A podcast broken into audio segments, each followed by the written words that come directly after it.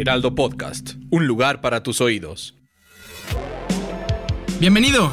Desbloqueaste un nuevo nivel de Utopía Geek. Bienvenidos a un nuevo nivel de Utopía Geek. El día de hoy ahora sí estamos Monse y yo de regresos y listo para quedarnos un ratote así, ya regresando del CES, ya todo listo para contarnos su experiencia. Monse, ¿cómo estás? La verdad muy emocionada, Fede, con mucha energía para retomar Utopía Geek, que bueno, nunca paró, pero siempre como el que el cambio de año nos viene muy bien.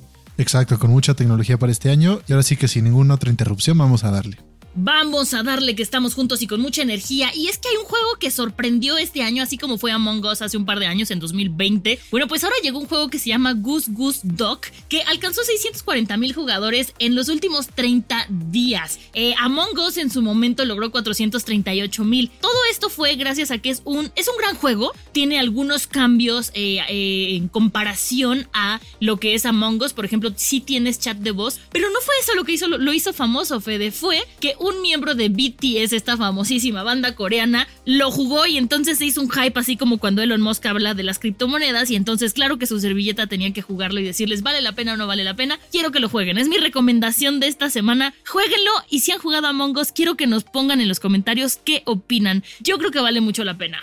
Sí, claro que sí, la verdad es que sí. Este tipo de juegos en donde puedes participar con las demás personas son muy divertidos. Ahora sí que casi lo trabajaron a pato, pato, ganso, ganso, ganso, pato, pero pues sí, gran juego y vale súper la pena jugar más con sus amigos, pero si no, también se pueden meter ahí unos a jugar contra extraños y también vale súper la pena, ¿no? Sí, además tiene diferentes tipos de juegos, ¿no? De juego, perdón, que es algo que no tiene Among Us. Aquí puedes jugar en clásico, clásico plus y Dine and Dash, entre algunos otros más que hay. Y entonces eso hace que el juego sea como mucho más entretenido. En Among Us solamente tenemos el clásico y el hide and seek. Entonces, de verdad, denle una oportunidad, no solamente porque lo recomiende alguien de BTS, porque lo recomienda Monse. Eso es aún mejor, Fede. Exacto, tú lo vas a hacer más famoso que los de BTS. Así será. Lo más geek de la semana. Esta semana en lo más geek tenemos que ya tenemos fecha para los lentes de realidad virtual de Apple. Todavía no sabemos todas las especificaciones porque como ya sabemos Apple todo siempre son rumores. No sabemos si van a ser realidad virtual, realidad aumentada, un híbrido entre los dos. Se rumora que va a ser unos visores como tipo Oculus, pero no sabemos si aparte tengan cámaras y lo hagan realidad aumentada. No sabemos cómo lo vayan a hacer, pero ya tenemos fecha. Lo van a anunciar en otoño en una de sus presentaciones estas tan famosas que hacen los de Apple. Entonces pues es, ahora sí que como todo lo hacen también los de Apple, digo, siempre esperamos que va a ser carísimo y el triple de lo que cuesta un Oculus, porque también así funciona Apple. Pero pues llevan tanto tiempo desarrollándolo que yo creo que va a ser un dispositivo muy bien armado, muy bien hecho, sin ninguna falla y que funcione muy bien. Ahora sí que hay que esperar a ver qué diferenciaciones tendría con tipo un Oculus para ver por qué valdría la pena comprar el de Apple y por qué no.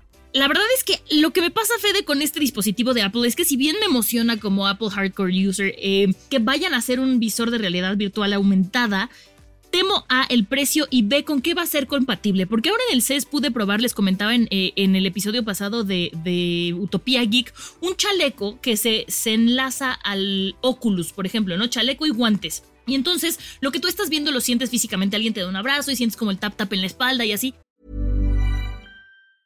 There's never been a faster or easier way to start your journey than with PlushCare. PlushCare accepts most insurance plans and gives you online access to board-certified physicians who can prescribe FDA-approved weight loss medications like Wigovi and Zepbound for those who qualify.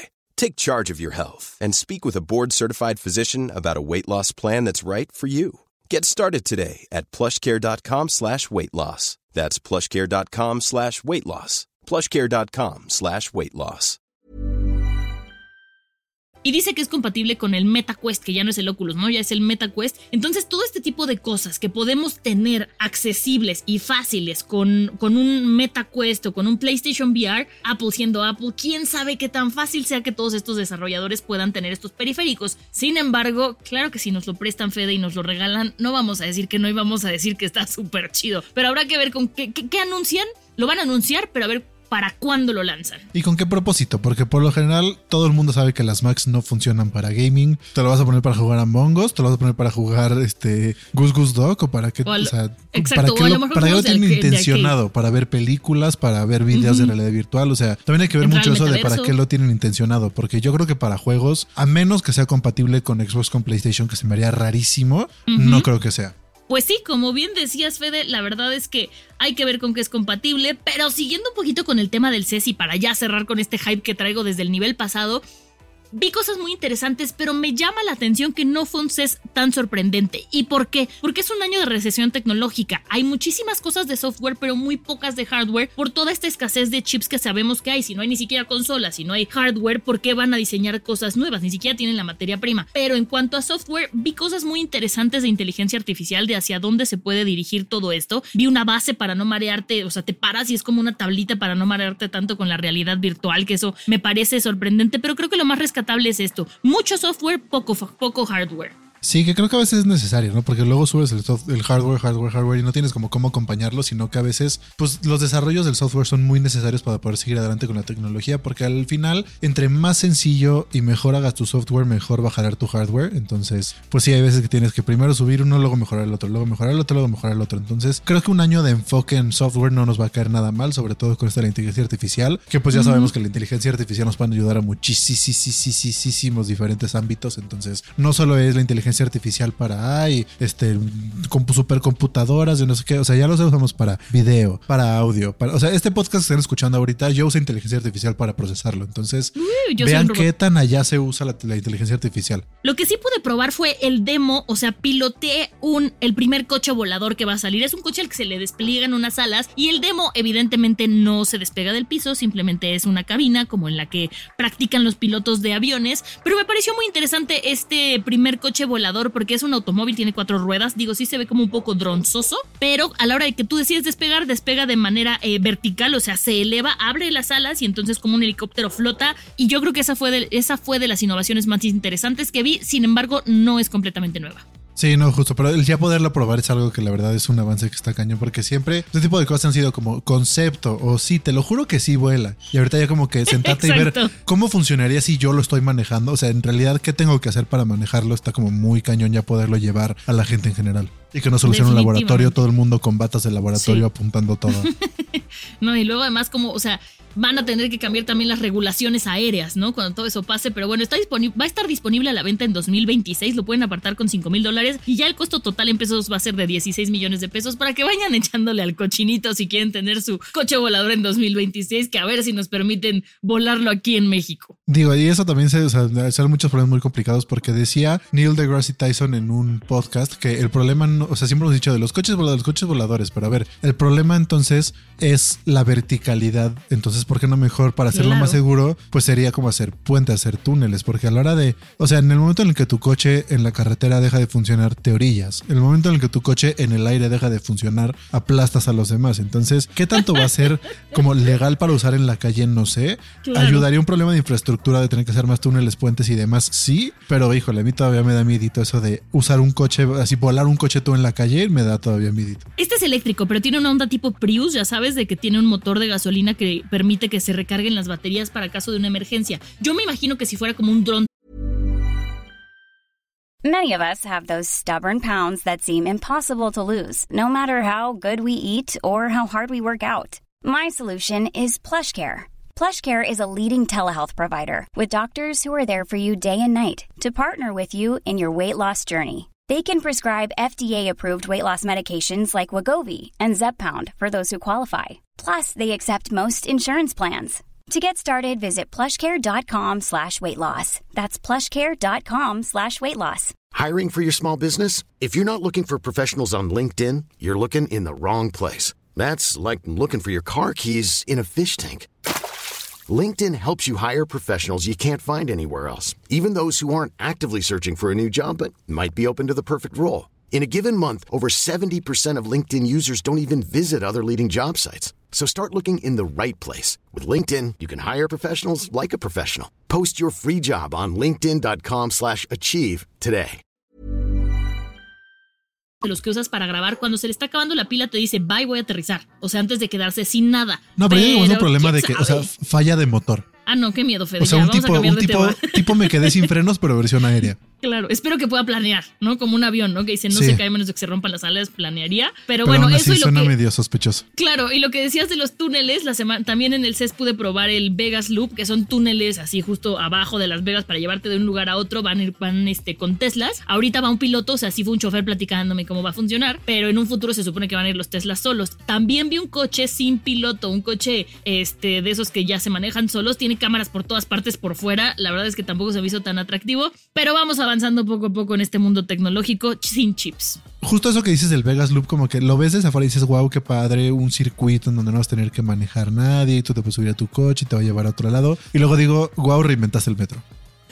Tienes toda la razón. Y reinventaste el metro, pero un poquitito más caro y para Exacto, menos personas. poquitito más caro. O sea, mejoras un metro. En Vegas hace falta definitivamente un metro. Dato inútil, pero divertido. Y como dato curioso, para ahorita que estamos empezando el año, les platicamos que los romanos celebraban el inicio de año cada primero de marzo. Entonces, pues para que sepan que ya siempre era un primero, pero de marzo. Entonces, digo, al final el día es muy arbitrario, das una vuelta al sol, pero todos los días le das la vuelta al sol, dependiendo de qué año te estás refiriendo. Pero igual, feliz año nuevo. Y este tip, a ver, mucho se ha hablado de este tema, pero creo que es importante retomarlo, sobre todo ahorita a principio de año. Cómo mejorar la calidad de nuestro internet en casa.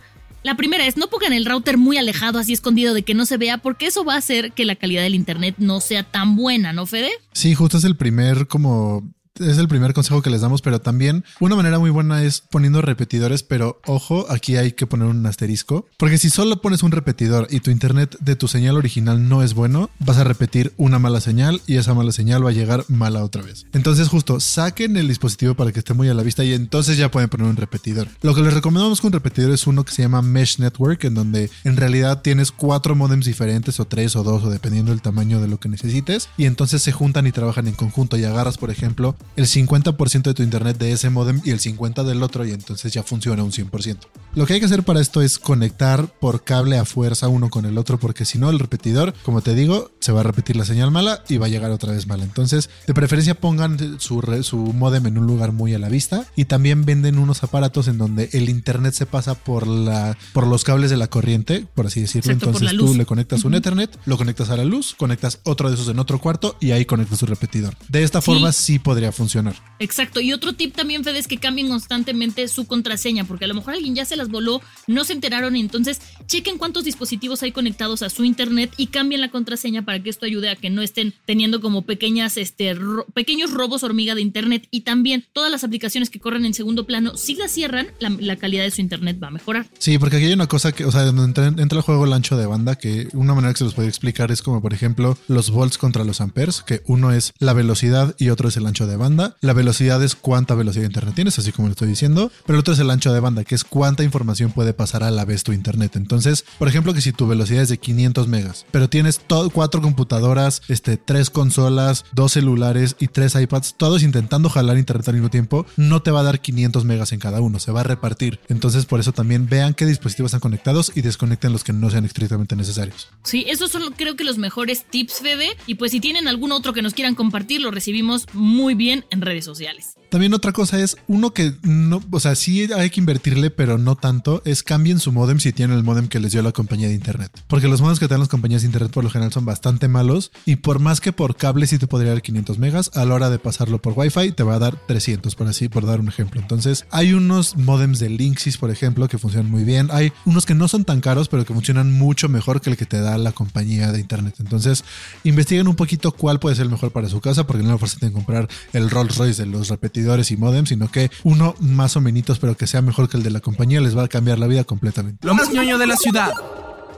Y bueno, por último, nuestra recomendación este fin de semana, si se quieren dar un break de este regreso a clases, trabajo, hay un lugar que se llama Ravenfolk, que además está como bastante céntrico, se encuentra en la colonia Roma, eh, exactamente está en Chihuahua número 142 y es una especie de ludoteca, tiene juegos de mesa y entonces ahí pueden jugar el, Game of Thrones Mother of Dragons, también tiene Carcassonne, tiene Catán. Si les gustan los juegos de mesa, dense un una vuelta por ahí porque además pueden comer mientras juegan juegos de mesa. Qué mejor manera de arrancar el año que un fin de semana así, Fede. Sí, la verdad es que sí. Ustedes saben que nosotros somos súper, súper fans de los juegos de mesa. Si luego quieren que hagamos otro episodio que tenga que ver algo con juegos de mesa, avísenos porque también podemos meter ahí ese tipo de contenido porque nos encanta. Sí, hay que hablar de juegos de mesa porque a mí me llegaron varios juegos de mesa esta Navidad, entre ellos el Villanos de Star Wars, que es una maravilla. Entonces tendremos que hacer un- una reseña de estos juegos de mesa, Fede, más adelante. Claro que sí, me late muchísimo para irlos a jugar, los estrenamos y hacemos nuestra reseña. Perfecto, pues eso es todo por hoy. Muchísimas gracias por habernos escuchado. Recuerden que estamos aquí todos los jueves. Activen notificaciones, denle 5 estrellas en Apple Podcast, Spotify o donde sea que nos escuchen para que sean los primeros en escucharlos. Recuerden seguir El Heraldo de México en Facebook, Instagram y TikTok como arroba El Heraldo Podcast. Y síganme a mí como Fbanos-Sound y a Monse como Monsesiri89. Y nos escuchamos la siguiente semana. Adiós. Utopía Geek, producción de Ale Garcilaso y Monse Simó. El diseño de audio es de Federico Baños.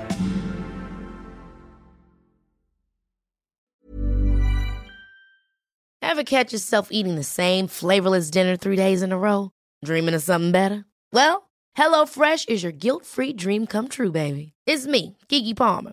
Let's wake up those taste buds with hot, juicy pecan-crusted chicken or garlic butter shrimp scampi. Mm. Hello Fresh. Stop dreaming of all the delicious possibilities and dig in at HelloFresh.com.